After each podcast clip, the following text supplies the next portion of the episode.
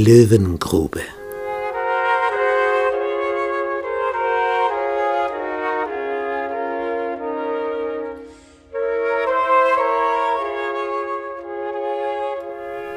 Die Medan Berser haben das neubabylonische Reich erobert. Auf eine ganz geniale Art und Weise. Denn wer konnte über die hohen Mauern Babylons gelangen? Niemand. Die Stadt war vom Fluss Euphrat umgeben und dadurch noch einmal schwieriger zu erobern, weil man musste zuerst durch den Fluss und dann die hohen Mauern. Man konnte also nicht direkt an die Mauern heran. Nun, wie hatten das die Meder und Perser geschafft? Über Wochen und Monate wurde im Geheimen ein neues Flussbett gegraben. Denn der Euphrat umrundete die Stadtmauern und floss auch mitten durch Babylon. War die Transportstraße, die Hauptstraße durch die Stadt. Dort, wo sie unter den Mauern durchging, diese Flussstraße, hatte man Gitter angebracht, wie bei uns im Mittelalter bei den Burgen. Und dieses Gitter wurde des Nachts herabgelassen, dass kein Boot hineinfahren konnte und ging bis unter die Wasseroberfläche, aber nicht bis zum Grund. War ja auch nicht nötig. Nun haben aber die Meder und Berser gegraben, gegraben, gegraben am neuen Flussbett. Und in einer Nacht erfolgte der Durchstich. Der Fluss suchte sich das neue Bett und floss in diese Richtung und nicht mehr nach Babylon hinein. Nachdem das Wasser weggeronnen war, es war Nacht, wurde der Boden des Flussbettes sichtbar. Das Gitter reichte nicht bis zum Boden. Man konnte nun im Flussbett unter dem Gitter hindurch nach Babylon hinein. Und so marschierte die persische Armee unter Kyros bis vor den Palast. In jener Nacht wurde Belshazzar getötet. Zu leicht befunden war das Urteil des Höchsten. Leichtgewicht. Und es übernahm Darius aus Medien das Reich, als er 62 Jahre alt war. Er war gewissermaßen der König nach innen und Kyros der König nach außen. So haben die Meder und Perser gemeinsam es geschaukelt. Kyros war jung, ein Eroberer und Darius ein Organisator, verwaltet das Reich nach innen. Und er setzte über das ganze Gebiet 120 Statthalter. Und über die 120 setzt er drei Fürsten drüber, die die Statthalter kontrollieren. Und er kontrolliert die drei. Und dann hat er einen Plan. Als er von Daniel erfährt, dass der schon im babylonischen Reich als Ausländer an der Spitze war, holt er diesen auch herein und merkt, der ist sowas von übertrüber. Und den möchte er jetzt über die drei Fürsten setzen, dass er selber in Pension gehen kann und sich um nichts mehr kümmern muss. Als das die Mächtigen erfahren, die Fürsten, die Statthalter, ärgert es sie, dass ein Jude wie ein König über sie regiert. Und sie trachten danach, an Daniel etwas zu finden, das gegen das Königreich gerichtet wäre. Sie durchleuchten seine Vergangenheit. War da irgendwann irgendetwas, wo er nicht loyal und treu dem König ergeben war, wo er Gelder abgezweigt hat und, und, und.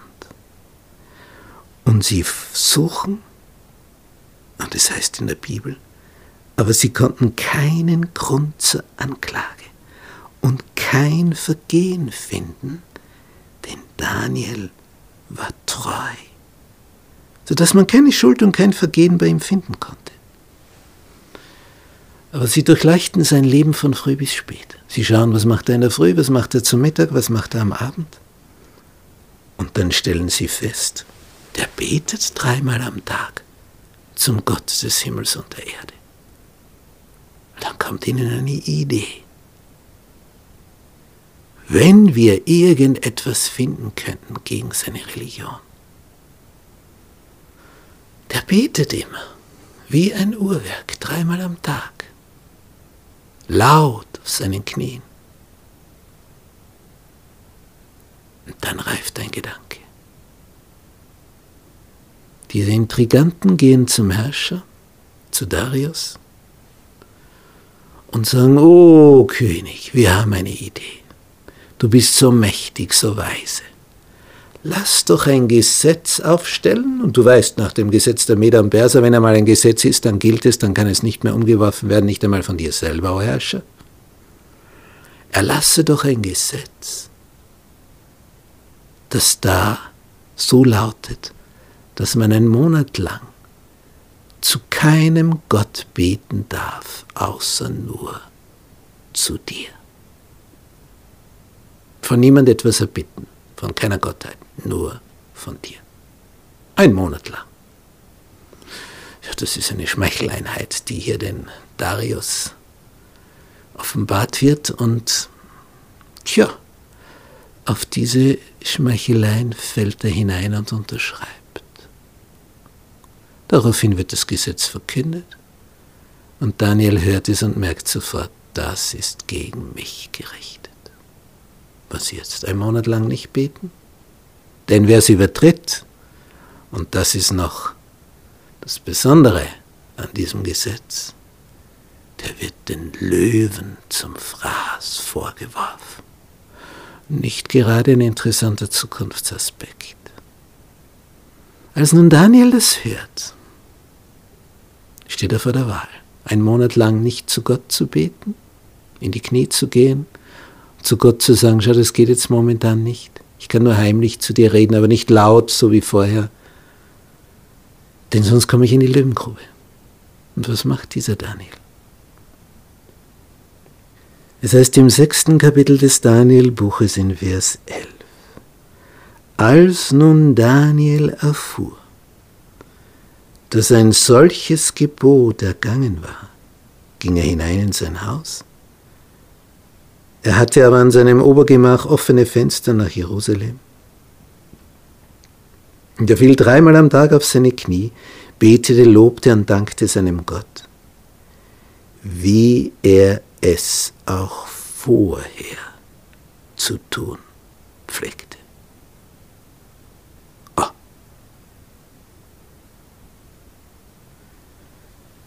Und er wird beobachtet. Diese Fürsten laufen eilends zum König und sagen, hast du, Herr, nicht ein Gebot erlassen? Man darf zu niemand beten und bitten, außer zu dir. Daniel hat sie übertreten. Jetzt begreift der König, in welche Falle er gegangen ist. Und die sagen, jetzt muss Daniel in die Löwengrube. Denn das, so ist das Gesetz. Nach dem Gesetz der Meder und Perser, das nicht einmal der König mehr ändern kann, muss es jetzt so geschehen. Als der König das hörte, wurde er sehr betrübt und war darauf bedacht, Daniel die Freiheit zu erhalten, und er mühte sich, bis die Sonne unterging, Daniel zu retten. Aber es fiel ihm nichts ein. Und die Männer kommen wieder und sagen, du hast es beschlossen? Schweren Herzens überlässt der Herrscher Daniel den Soldaten, die ihn zu den Löwen bringen. Sie warfen ihn zu den Löwen in die Grube. Was sagt der König? Dein Gott, dem du ohne Unterlass dienst, der helfe dir. Am nächsten Morgen ganz früh kommt der Herrscher wieder hin. Er hat die ganze Nacht nicht schlafen können und er ruft, hat dich, o Daniel, dein Gott, retten können vor den Löwen? Und dann hört er von ihnen, ja, mein König, denn ich habe nichts Unrechtes getan. Schnell wird er rausgeholt. Aber da ließ der König die Männer, die Daniel verklagt hatten, holen und zu den Löwen in die Grube werfen, samt ihren Kindern und Frauen und ehe sie den Boden erreichten, ergriffen die Löwen sie und zermalmten alle ihre Knochen. Aber Darius ließ verkünden im ganzen Reich. Das ist mein Befehl, dass man in meinem ganzen Königreich den Gott Daniels fürchten und sich vor ihm scheuen soll. Denn er ist der lebendige Gott, der ewig bleibt, und sein Reich ist unvergänglich, und seine Herrschaft hat kein Ende. Er ist ein Retter und Nothelfer, und er tut Zeichen und Wunder im Himmel und auf Erden. Der hat Daniel von den Löwen errettet.